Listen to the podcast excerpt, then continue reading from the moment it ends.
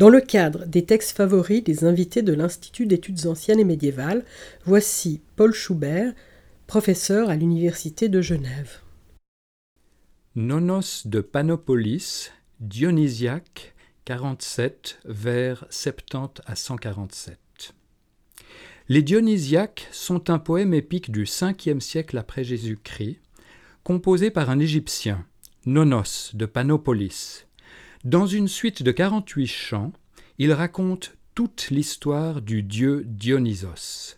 Le passage que je vais lire commence au moment où Dionysos a transmis à un vieil Athénien, Icarios, l'art de faire du vin. La boisson produit d'abord des effets merveilleux, puis devient un poison qui cause indirectement la mort d'Icarios pour le plus grand chagrin de sa fille Érigonée. Le texte de Nonos est baroque, à la limite du digeste, mais c'est précisément ce qui lui confère un charme insolite. Je propose ici ma propre traduction du passage.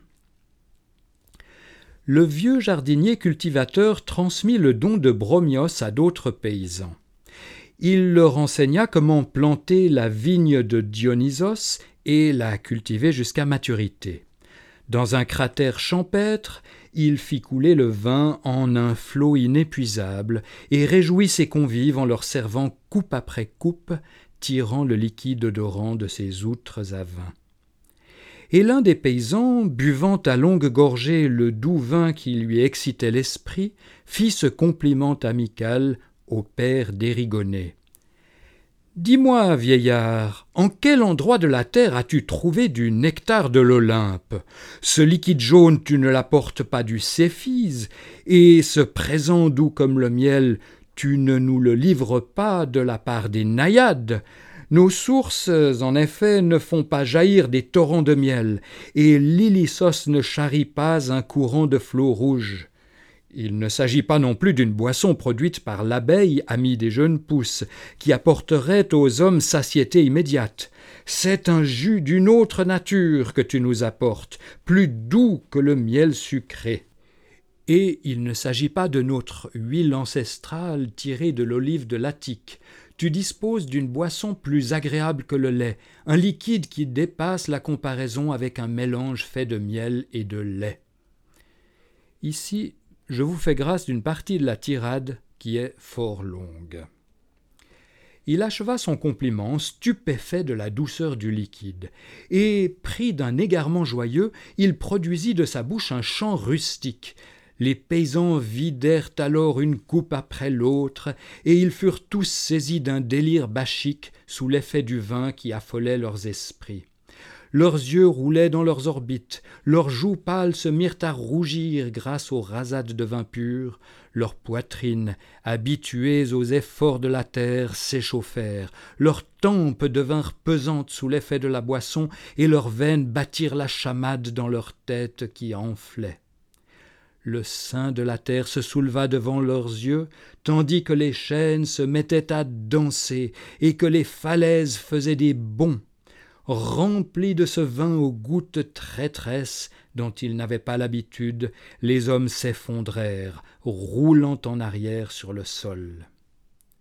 Cependant, un groupe de paysans, mu par un transport meurtrier, se mit à poursuivre le pauvre Icarios d'une rage frénétique, comme si le vin s'était mélangé à un poison trompeur. L'un tenait un aiguillon de fer, un autre avait armé sa main d'une pioche, un autre encore brandissait une faucille pour trancher les épis. Un homme souleva une pierre énorme, tandis qu'un autre, hors de lui, tenait à la main une crosse. Tous frappèrent le vieil homme. L'un d'entre eux, tenant un fouet, s'approcha et transperça le corps d'Icarios de sa pointe tranchante. Écrasé de douleur, le vieux jardinier s'affaissa sur le sol sous les coups de bâton. Puis, d'un sursaut, il heurta sur la table le récipient dans lequel on avait mélangé le vin, et roula à demi-mort dans un flot de vin noir. Sa tête alourdie recevait les coups répétés des paysans, et les gouttes de son sang rendirent le vin encore plus rouge. Avec un effort, déjà aux portes de l'Hadès, il fit entendre ces mots. Le vin de mon ami Bromios, qui soulage les soucis des mortels, il est doux, mais se montre impitoyable envers moi seul. À tous les hommes, en effet, il a procuré la joie, mais à Icarios il a livré le trépas. Il est doux, mais se montre hostile à Érigonée, car Dionysos, qui ne connaît pas la peine, accable ma fille. Il n'avait pas encore terminé de parler que la mort lui refusa ces derniers mots. Son corps gisait là, loin de sa chaste fille, les yeux grands ouverts. Et à même le sol, ses meurtriers profitaient d'un doux sommeil, alourdi par le vin, semblables à des cadavres. À leur réveil, ils poussèrent des lamentations à la vue de l'homme qu'ils avaient tué sans le vouloir. Une fois qu'ils eurent retrouvé leurs esprits, ils soulevèrent le mort sur leurs épaules et le portèrent jusqu'à une crête boisée. Dans les flots d'un torrent d'eau claire, ils lavèrent ses blessures près d'une source qui jaillissait de la montagne. Et cet homme qu'ils venaient d'abattre, qu'ils avaient tué dans une rage démente, ces meurtriers l'ensevelirent de leurs mains criminelles. Ce passage d'une beauté saisissante nous vient d'une épopée que peu de gens lisent, et c'est dommage. Pour parodier Gilles Vigneault, il me reste un poème à te dire, il me reste un poème à nommer. Les Dionysiaques de Nonos, un poème fleuve, ressemblent au Saint-Laurent qui traverse des paysages connus et aussi certaines contrées moins familières. J'aurais pu te lire l'histoire d'Icarios telle qu'on la trouve dans le manuel de mythologie qui nous a été transmis sous le nom d'Apollodore. Cette version-là, plus banale, tient en un paragraphe.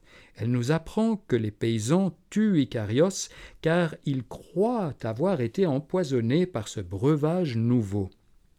Elle nous dit aussi qu'Érigonée s'est pendu après avoir appris le triste destin de son père. Si j'ai choisi Nonos, c'est justement pour souligner le fait que, avec un peu de curiosité, il reste beaucoup à découvrir dans la littérature grecque. L'histoire d'Icarios met aussi en évidence un trait caractéristique de la pensée grecque, la recherche de la mesure. Boire du vin est un bienfait, boire trop de vin provoque les pires excès.